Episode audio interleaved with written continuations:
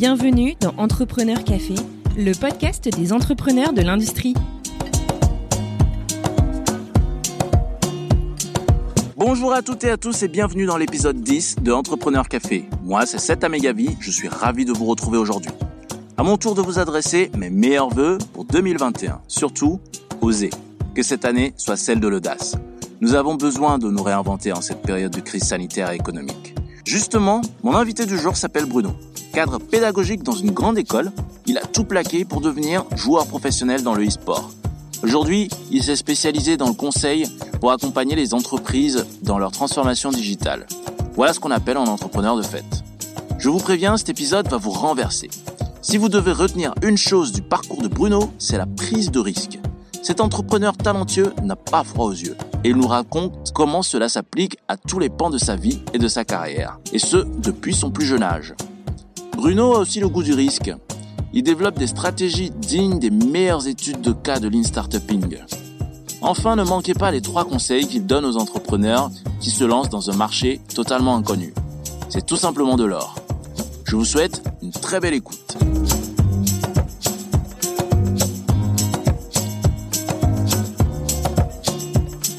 Bonjour Bruno, je suis très content de t'accueillir dans Entrepreneur Café.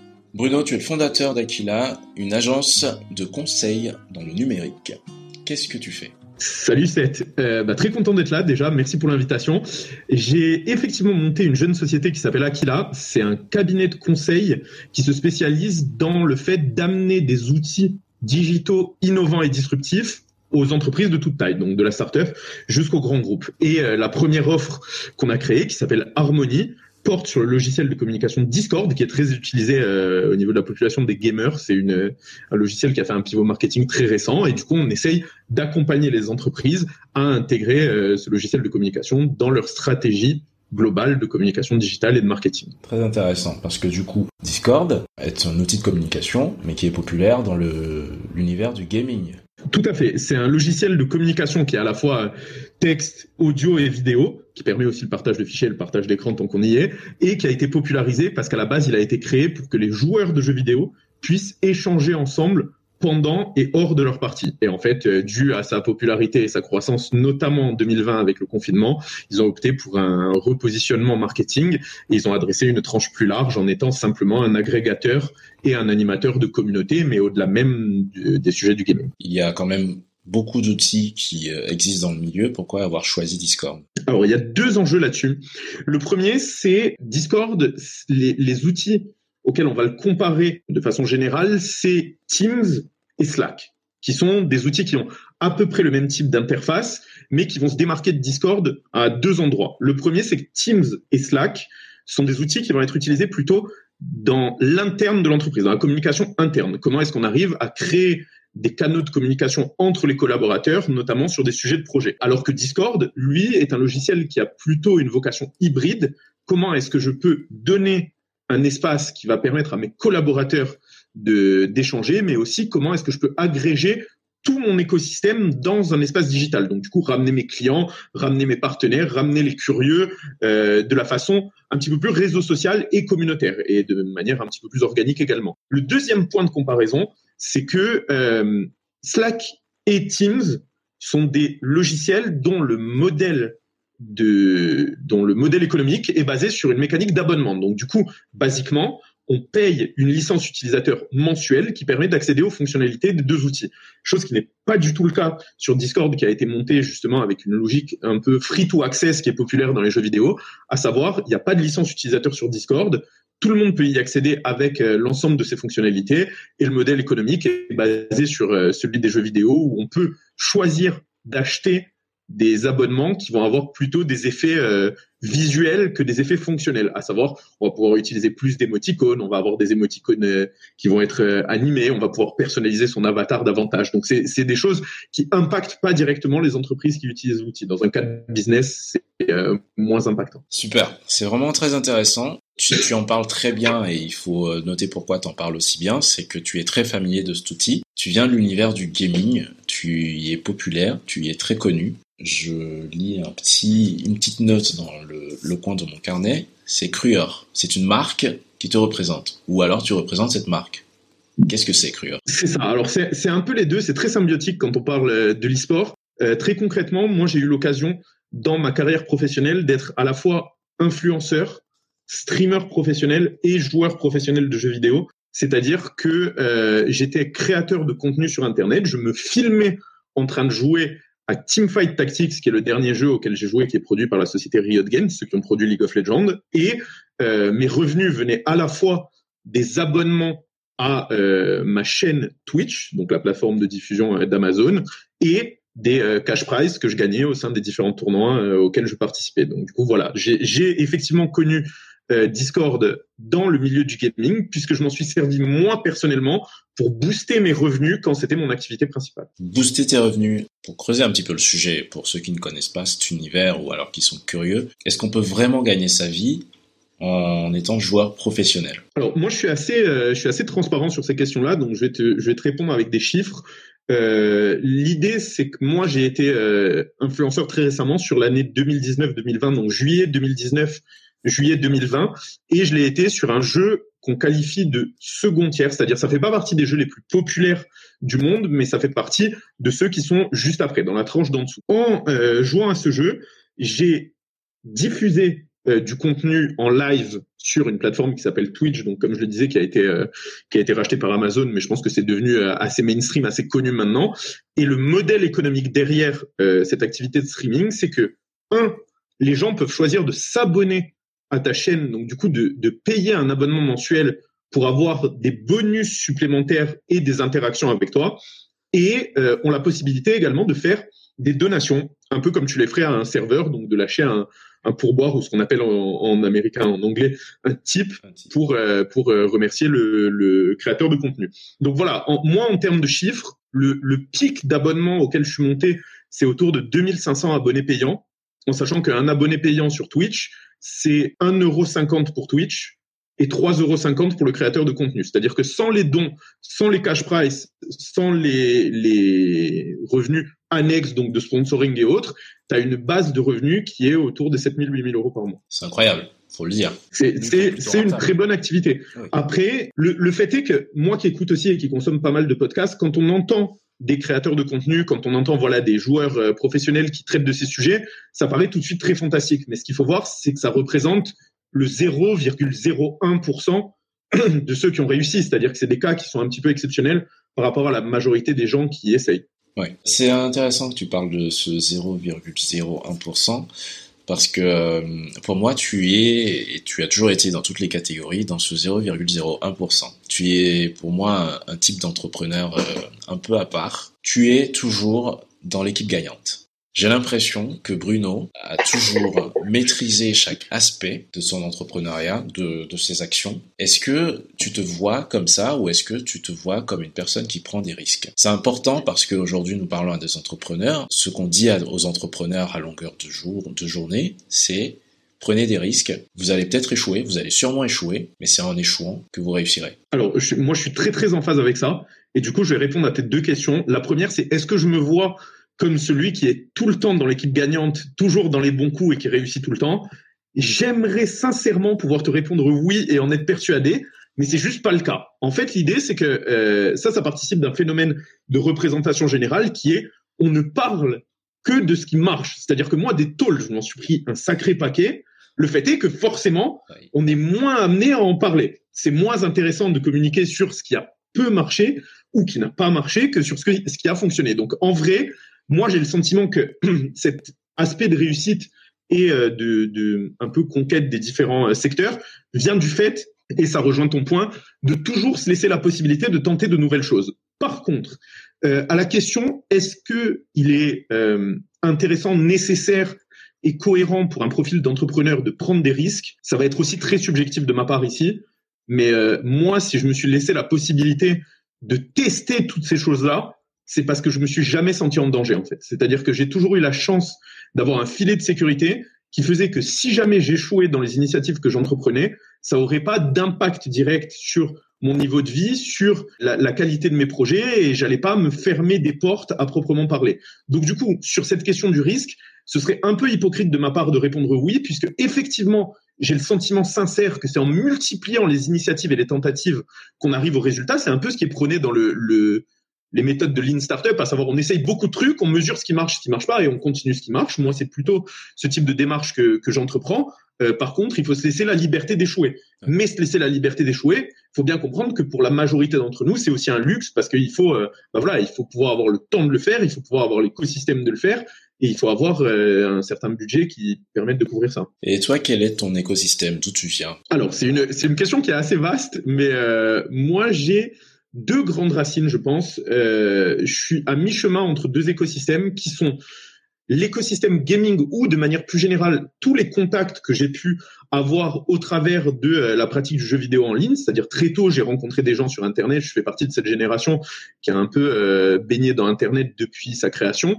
Et de l'autre côté mon parcours professionnel qui m'a permis d'avoir un, un, large carnet de contacts et un large réseau qui lui aussi m'a beaucoup poussé euh, dans mes diverses entreprises euh, dans mes diverses entreprises professionnelles. C'est intéressant, mais on aimerait creuser un petit peu plus parce que euh, tu es un profil qu'on ne croise pas souvent, en tout cas dans les milieux de, l'entrepreneuriat dans l'industrie. Est-ce que tu as un cadre familial qui est propice à l'entrepreneuriat? Oui, je pense que la réponse à ça c'est oui. Euh, et, du coup, vu que tu veux un peu plus de granularité, je vais t'en donner, il y a aucun problème. Euh, en termes familial déjà, euh, ben moi, je viens d'un milieu qui est plutôt plutôt exemple, enfin classe moyenne, c'est-à-dire rien de rien d'incroyable, mais voilà, j'ai jamais été dans le besoin particulièrement.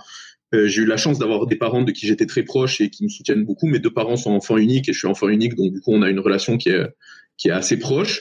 Et euh, le, le, ce qui a beaucoup joué, je pense, dans le fait de pouvoir euh, me lancer dans tous ces projets, c'est que mes parents, plus que d'être un soutien derrière moi, ont jamais été inquiets. C'est-à-dire que du jour au lendemain, j'explique, voilà, euh, j'ai un poste de responsable pédagogique dans une école euh, où j'ai la responsabilité d'équipe de professeurs, je vais arrêter et je vais aller jouer aux jeux vidéo toute la journée. Ah oui, pas de souci, pas de souci, euh, vas-y, on est sûr que tu vas réussir. Ok. Le jeu vidéo, c'est très marrant. Je me suis lassé.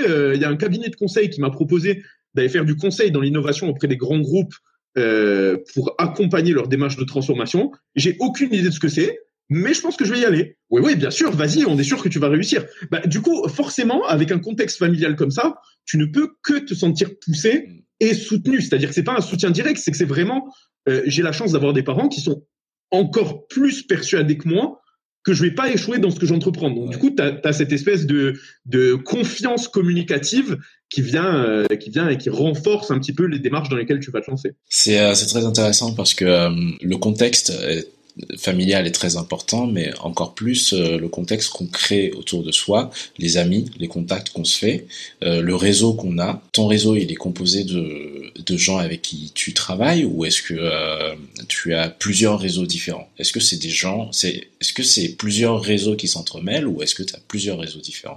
Alors, je vais te donner une, une, singularité, je pense, ou quelque chose que je retrouve peu dans le milieu de l'entrepreneuriat ou de l'entrepreneuriat, qui est spécifiquement sur la question des amis ou des connaissances. C'est-à-dire que moi, j'estime, au travers de ce que je peux voir, ou en tout cas des, gens que je suis amené à croiser, que j'ai des relations qui sont assez euh, singulières avec mes amis, puisque j'ai un cercle d'amis qui est de très longue date. C'est-à-dire la majorité de mes amis, c'est des relations que j'entretiens depuis des dizaines d'années. C'est-à-dire que moi, mon cercle d'amis proches, c'est des gens que je côtoie depuis à minima 15 ans, et avec qui j'ai des relations qui sont très très fortes. Et paradoxalement, c'est sur la base de ces relations, donc du coup qui se sont créées quand j'étais soit enfant, soit adolescent, que j'ai monté des projets étudiants et professionnels derrière, parce que du coup on va y venir. Mais quand tu me parlais de euh, quelles sont les, les, spécificités de ton écosystème, bah, la première d'entre elles, et je pense que c'est un vrai gage de succès dans les initiatives que moi j'ai menées, c'est que je suis toujours entouré du même groupe de personnes.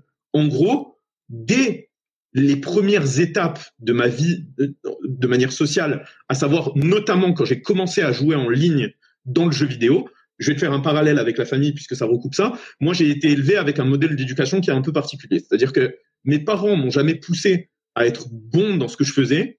Ils m'ont poussé à être le meilleur dans ce que je faisais. C'est-à-dire que cette question de la performance, elle a été cultivée parce que j'ai été élevé non pas en ramenant mes bulletins de notes où mes parents me disaient ah, tu as eu 12 sur 20, c'est pas suffisant, euh, il faut travailler davantage, mais dans lequel on disait, ah, tu as eu 12 sur 20, est-ce que tu es premier de la classe? Oui, 12 sur 20, c'est très bien. Mmh. C'est-à-dire que j'ai jamais été dans un modèle dans lequel le bien ou le très bien était l'objectif. J'ai toujours été élevé dans un modèle où être le meilleur et être compétitif sur tous les aspects mm. était la façon dont je devais aborder les choses. Donc ça, c'est très clair que ça m'a façonné. Et étant donné que j'ai abordé le jeu vidéo comme ça, j'ai tout de suite, dès mes premières rencontres en ligne, agrégé une population qui était dans cet état d'esprit-là, à savoir on a envie de se donner les moyens de réussir ce qu'on entreprend. Et du coup, ces connaissances que j'ai pu créer il y a de ça ben, plusieurs dizaines d'années maintenant sont les mêmes que celles qui gravitent autour de moi à l'heure actuelle parce qu'on partage des idéaux et une approche du monde du travail qui est euh, qui est plutôt euh, plutôt similaire. Et de fait, vu qu'on est plutôt dans une culture de résultat que du dans une culture du moyen, bah on est euh, on est dans un contexte qui nous pousse vers la réussite. Très bien. Qu'est-ce qui t'a poussé vers aujourd'hui ce produit Harmonie Qu'est-ce qui t'a poussé à créer Aquila tout d'abord? Comme beaucoup de choses que j'ai pu réaliser, ça a été la saisie d'une opportunité la façon dont ça s'est passé, c'est, je t'ai expliqué que j'avais arrêté de jouer euh, de manière professionnelle en, à la fin du mois de juin 2020, donc très récemment. Euh, la raison pour laquelle j'ai arrêté, bah, du coup, c'était pas du tout sur l'aspect business, puisque d'un point de vue business, ça fonctionnait bien. C'est simplement que l'attrait d'être joueur professionnel à la base, pour moi, était double. C'était l'aspect social, aller dans des événements physiques, rencontrer des gens, donner des interviews, euh, rencontrer entre guillemets tes fans et pouvoir échanger avec euh, la communauté qui te suit, mais c'était aussi les voyages, être capable, bah, sur toute la première partie de cette année de gaming, j'ai eu l'occasion de me déplacer, faire des tournois aux États-Unis, en Europe et autres, et du coup il y avait ce vrai attrait de découvrir de nouveaux lieux, découvrir de nouvelles cultures, voyager un peu partout. Le fait est que le Covid a complètement cassé cette dynamique-là, et quand le job est devenu, il faut jouer 10 heures par jour devant son écran à la maison sans jamais sortir, ça a cassé un petit peu l'attrait que moi j'avais pour euh, pour le job et j'ai décidé de me réorienter. Surtout que au moment où j'ai arrêté, euh, alors c'est important de le noter pour ceux qui le, qui le connaîtraient, pour être honnête vis-à-vis du contexte. J'ai arrêté juste avant la première Coupe du Monde parce que, euh, ben voilà, j'ai communiqué assez ouvertement dessus. J'étais un petit peu lassé à ce moment-là du jeu. J'avais eu l'impression de faire le tour. Euh, le fait est que au moment où j'ai arrêté, j'étais, euh, si j'étais pas le joueur, j'étais un des tout meilleurs joueurs en tournoi du jeu et celui qui avait le plus gros palmarès. Donc voilà, j'ai pu m'arrêter avec le, sentiment du devoir accompli sur ce, sujet-là. Et derrière, j'ai décidé de me réorienter dans le conseil parce que c'était un milieu que j'appréciais beaucoup et dans lequel je me sentais challengé. Donc le plan initial, ça a été retournons dans le conseil, réactivons mon réseau professionnel et contactons les différents cabinets de conseil que je connais qui seraient susceptibles de vouloir travailler avec moi, mais déjà prenons un risque supplémentaire plutôt que de resigner un CDI essayons d'y aller en prestataire externe pour deux raisons. La flexibilité dans le choix des missions et la rémunération. Je voulais pouvoir maximiser mes revenus tout en me laissant de la liberté sur les missions sur lesquelles j'allais travailler. Ce qui s'est passé, c'est que du jour au lendemain, c'est-à-dire en littéralement 24 heures, j'ai eu les quatre propositions de CDI qui sont tombées sur ma table. Donc ça, ça m'a hyper tranquillisé sur toute la réflexion. Plus, euh, j'ai eu la proposition pour une mission qui allait starter, start pardon, début septembre. Donc du coup, je me suis retrouvé dans un contexte où je savais déjà que ma fin d'année 2020 euh, pardon, était sécurisée. Et là, ce qui s'est passé, c'est que je me suis retrouvé début juillet avec deux mois devant moi qui sont les deux mois d'été où je me suis dit ok, j'ai pas envie de jouer, j'ai déjà fait le tour. Euh, j'ai besoin d'attendre début septembre pour que ma mission commence. Donc du coup, j'ai du temps à tuer. Et là a été menée une première réflexion qui est comment est-ce que je peux utiliser ces deux mois pour créer de la valeur, pour faire quelque chose qui soit productif. Et la conclusion à laquelle j'en suis arrivé, c'est essayons d'utiliser ce temps pour améliorer la qualité de mon CV et montrer que j'ai des compétences qui vont au-delà de euh, ce qu'on peut y lire. Et cette réflexion, elle s'est orientée dans un second temps vers la création d'une offre. Pourquoi la création d'une offre? Parce que j'en ai créé quand j'étais euh, dans OnePoint, donc du coup le cabinet de conseil dans lequel j'ai travaillé en tant que responsable d'une business unit. Et euh, vu que j'étais familier de la mécanique de création d'offres, je me suis dit, OK, autant créer une offre supplémentaire qui montre que je peux euh, tabler sur une autre compétence ou euh, un autre sujet. Et finalement, je me suis dit, bon, mais vu que je l'ai déjà fait, que je suis très familier de la création d'offres sur des sujets qui sont assez hors sol, méthodologiques, d'organisation et de stratégie, si je crée une offre, je vais m'imposer de prendre le contre-pied et de partir soit d'une solution technique, soit d'un produit. Évidemment, hors de question de développer quelque chose de pertinent en deux mois l'été. Donc, ça a mis une contrainte supplémentaire qui est de quelle solution existante je peux partir pour créer une offre d'accompagnement et de service qui soit cohérente pour le marché. Et là, Discord a annoncé son pivot marketing des joueurs de jeux vidéo jusqu'à un public beaucoup plus large et notamment les, les entreprises avec une vraie volonté d'être un outil qui va évoluer euh, dans ce sens. Et du coup, j'ai monté Harmony, qui est une offre qui vise à accompagner les, entreprises dans l'intégration de Discord dans leur stratégie de communication digitale. Et ça, à la base, ça a été un travail qui a été fait vraiment avec une optique bac à sable, non pas pour le présenter au marché, mais simplement pour montrer aux entreprises avec qui j'allais travailler et qui allaient me positionner en mission, un, que j'étais capable de le faire, et du coup d'adresser toute la chaîne de valeur de la création de l'offre jusqu'au delivery, mais aussi pour montrer que j'étais capable de faire cette démarche-là en partant d'un produit. Donc du coup, aucune volonté de vraiment le commercialiser, simplement de la même manière qu'un artiste crée un book, là, une volonté de montrer que je suis capable de le faire et euh, de le reproduire dans d'autres contextes. Ce qui s'est passé, c'est que une fois que j'ai créé l'offre, je l'ai présenté à ces quatre entités et le retour a été, ça a été ma première surprise, a été assez unilatéral, à savoir, waouh, c'est trop bien. Est-ce qu'on peut en parler à nos clients et le présenter? Est-ce qu'on peut porter cette offre? Un peu surpris, je dis oui, bien sûr, euh, n'hésitez pas, pitchez-le, et moi, éventuellement, euh, je vous accompagne pour les, les, éventuelles introductions clients et autres. Et là, où c'est parti en vrille, c'est euh, début, allez, milieu du mois d'août, la réponse marché, c'est unilatéralement, ça a l'air trop bien, on veut explorer cette piste. OK. Donc là, voyant qu'il y a une réponse marché et des indicateurs positifs très forts, je me dis, changement de plan, je me fais remplacer sur la mission de conseil sur laquelle j'étais positionné, je crée une boîte pour porter Harmonie à la base et éventuellement de futures offres ensuite, et je regarde où ça me mène. C'est-à-dire littéralement, je me donne deux mois pour adresser commercialement cette offre, voir s'il y a un public ou pas, et valider si je décide de continuer dessus ou non. Fin du mois d'août, je mets en place une dynamique commerciale, hors de question de recruter euh, des, des sales à ce moment-là. Donc, ce que je fais, c'est je me dis, de quoi j'ai besoin? J'ai besoin d'attaquer rapidement le marché, puisque c'est un marché émergent euh, Discord dans les entreprises. J'ai besoin de générer des références rapidement et j'ai besoin de m'imposer comme un expert du sujet. Ouais. Et ça, ça ne peut passer que par l'obtention de clients. Question, comment je fais Pour obtenir des clients si j'ai pas de sales? Et là, du coup, je me suis inspiré beaucoup d'une mécanique de, de conseil euh, que, que, bah, du coup, que j'avais pu observer, qui est euh, la mécanique d'apporteur d'affaires. À savoir, comment est-ce que j'utilise mon réseau et les gens qui me font confiance en leur mettant un incentive suffisamment gros pour les amener à pusher cette offre auprès de leurs clients ou à ceux qui jugent pertinent? Et du coup, euh, moi, je savais qu'en termes de, du coup de pourcentage euh, utilisé dans le conseil, j'avais toujours vu que la mise en relation euh, était rémunérée entre 5 et 8% du chiffre d'affaires généré. Et je sais pas si tu es familier de la mécanique, mais si tu crées du récurrent, euh, d'une année sur l'autre, ce pourcentage baisse jusqu'à ce que le client soit possédé par euh, l'entreprise qui touche l'offre. Moi, je me suis dit, OK, vu que j'ai pas de sales, je passe que par de l'apporteur d'affaires et évi- évidemment, je vais avoir euh, des démarches directes, mais je veux absolument avoir un, pipe client très fourni initialement et ça, ça va passer par de l'apporteur d'affaires. Donc, je vais battre toute forme de, de, de chiffres à ce niveau-là et j'ai proposé en flat un rate à 20% du chiffre d'affaires que je génère sur ma ligne client, plus si je crée du récurrent, parce que je voulais un truc qui aille au-dessus même du 20%. J'ai dit, si vous me ramenez un client, tant que j'ai la ligne client, Ouais. vous avez les 20% sans décote ad vitam aeternam. Et ça, ça, donc déjà, les gens m'ont regardé. Bah, je, je, en l'occurrence, euh, une des boîtes qui porte l'offre euh, s'appelle Blackfoot, qui a été montée par un, un très bon ami qui s'appelle Pierre-Marie Laguet. Donc, ils sont trois associés, Pierre-Marie, Maxime et Kevin. Mais oui. Je suis très proche d'eux. Et, et- exactement. Et euh, Pierre-Marie, qui est un, un ami très proche, m'a immédiatement dit tu vas pas du tout faire ça. C'est-à-dire, tu vas pas donner 20% de ton CA sur ta ligne client et en plus pas mettre de décote. Ça n'a absolument aucun sens. Tu vas te couler tout seul.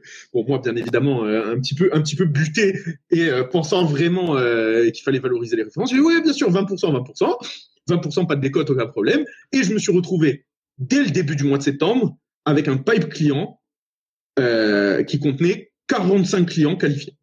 Oh, Et du coup, en un mois. je me suis retrouvé en, non, en une semaine. Ah oui. Semaine 1, Ah oui, les apporteurs d'affaires, ils sont arrivés, ils disent, ah, si tu veux donner 20%, voilà tous les clients avec qui on va te mettre en relation. J'ai parfait. Parfait, ça m'a l'air excellent. Voilà, c'est exactement ce qu'on voulait. C'est parfait, attaquons. Et ça m'a permis d'avoir, voilà, euh, une première passe de clients qui m'a permis d'itérer sur l'offre, de l'améliorer, de mieux comprendre le marché, de mieux comprendre ce qu'en attendaient les entreprises et euh, d'itérer à partir de là. Excellent. Les stratégies commerciales, c'est incroyable, c'est du jamais vu. mais en même temps, t'y vas, t'y vas avec de l'aplomb, t'y vas avec beaucoup de, de, confiance, et euh, en fait, ça paye. Bah, disons que, encore une fois, c'est beaucoup plus facile d'en parler a posteriori, parce qu'il y a forcément eu des périodes où on s'est dit, euh, ouais, alors c'est effectivement un petit peu ambitieux, mais euh, mais oui, là pour le moment ça s'est bien passé, on a stabilisé l'activité et euh, et on est en, croissance, donc du coup c'est très positif. Le fait est que euh, je, je, sais que j'aime bien mettre cette parenthèse là, mais euh, je serais peut-être pas allé dans un modèle qui était aussi appuyé avec une telle confiance si je n'avais pas su que du jour au lendemain je pouvais avoir un job si je le voulais. Je me suis permis d'utiliser une stratégie agressive parce que je considérais que j'avais absolument rien à perdre. C'était un absolu free roll. Soit ça passe et ça donne quelque chose de très bien, soit ça passe pas et tant pis, on a joué le coup de toute façon du mieux qu'on l'a pu et, euh, et c'est que ça devait pas marcher ou en tout cas qu'on s'y est pas pris de la bonne façon. c'est incroyable. Enfin, je, pense que les auditeurs sont en train de se dire, euh, euh là cette fois-ci, Entrepreneur Café, ils nous ont ramené un fou, mais euh, que finalement, euh, en étant fou, on réussit à faire des choses. Euh, qu'est-ce que tu donnerais comme conseil euh, du coup euh, aux gens qui n'osent pas? Parce que là, on parle d'une stratégie commerciale qui est très agressive et je pense qu'il ne faut pas conseiller malheureusement. Tu arrives à la mettre en place parce que tu maîtrises cet univers et que tu le connais. Qu'est-ce que tu donnerais comme conseil à, à, des gens, à des entrepreneurs qui aujourd'hui sont en train de chercher une stratégie commerciale pour s'introduire dans un marché qu'ils ne maîtrisent pas forcément? C'est une question qui est hyper large. Donc, je vais essayer de te donner des key points qui me semblent hyper, euh, hyper euh, importants. Euh, je suis obligé de le préfacer parce que de la même manière que tu as bien fait d'insister sur le fait que les auditeurs avaient probablement affaire à un fou, la majorité des techniques que j'ai utilisées, c'est pas des techniques que je recommanderais aux gens. Mais je vais quand même répondre à la question de façon transparente. Le premier point, là c'est un conseil général et où ça s'applique à mon sens à tout le monde, c'est en matière de business, c'est hyper important, tant au niveau des clients qu'au niveau des prestataires ou des partenaires, d'être hyper faire dans le business. C'est-à-dire que moi, ma règle numéro un, c'est je traite mes clients et mes partenaires au-delà de leurs attentes. C'est-à-dire que que ce soit le client, moi, moi, mon grand, euh, la, grande façon dont j'approche les delivery clients, c'est toujours la même chose, c'est under promise over deliver. C'est-à-dire que tu vas promettre le moins possible qui répond à son besoin et tu vas toujours le résultat minimum que tu acceptes de donner, c'est 100% de ce à quoi tu t'es engagé. Par contre, ce que tu vises, c'est 120, 130%.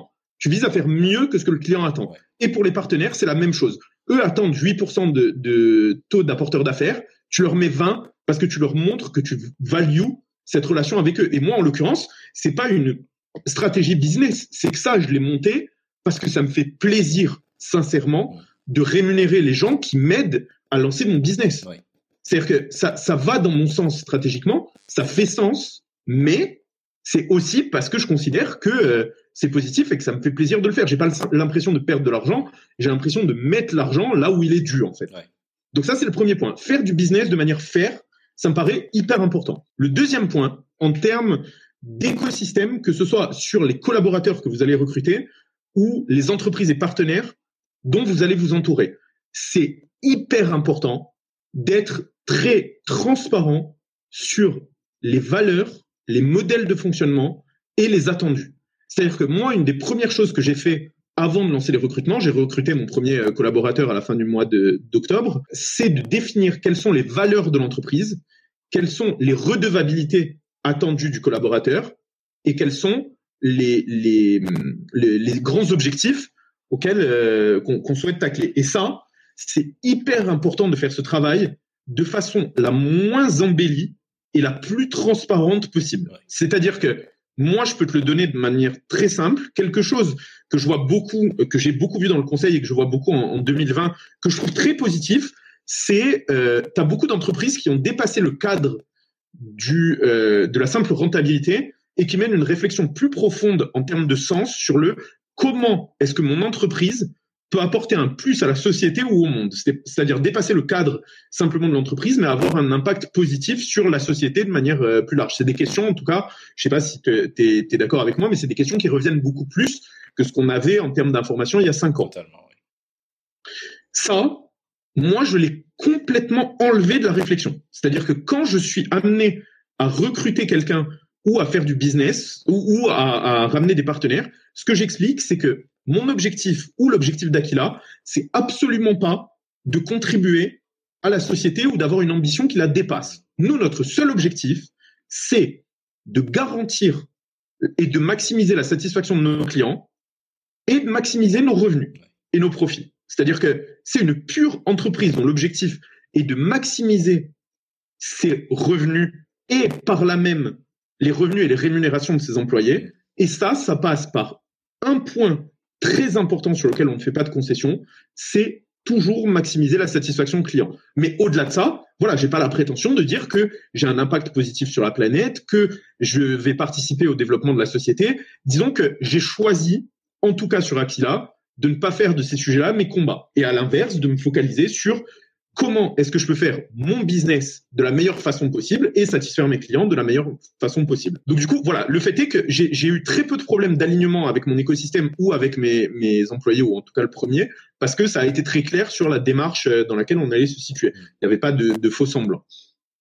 Et enfin, un troisième point euh, que je voudrais aborder, je pense que c'est, même si c'est hyper cliché, euh, je pense que c'est très important de comprendre que ce n'est pas possible de tout le temps réussir en fait. C'est-à-dire que forcément, dans les initiatives que vous allez lancer, il va y avoir des échecs. Ça fait partie du processus puisque pour expérimenter, on est obligé de tester et donc par essence, le processus de testing et d'expérimentation mène à un taux d'échec.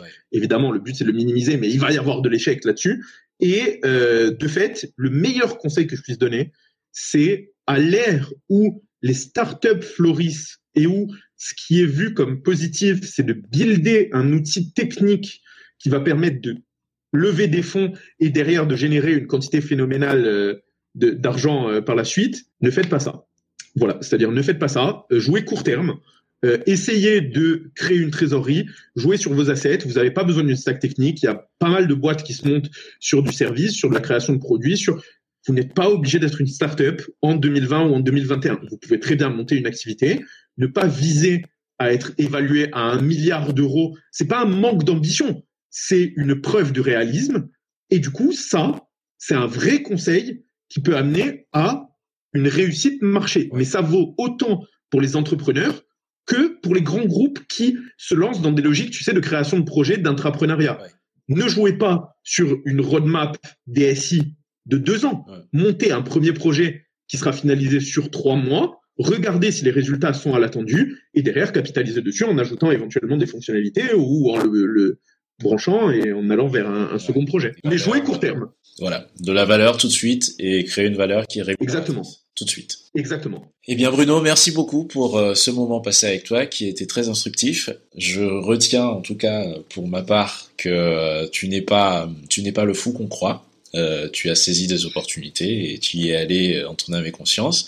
Euh, tu te bats avec un entourage euh, qui te soutient. et c'est un entourage que tu as réuni et que tu que tu choisis depuis plusieurs années. C'est une chose qui est rare. Te connaissant personnellement, je tiens à dire que tu es une personne exceptionnelle. C'est très gentil, je prends très volontiers ce compliment. Eh bien, je t'en prie. J'espère que nos auditeurs ont apprécié ce moment et je te dis à très bientôt. Merci beaucoup Seth, merci beaucoup pour l'invitation, à très bientôt, bye bye. Bye.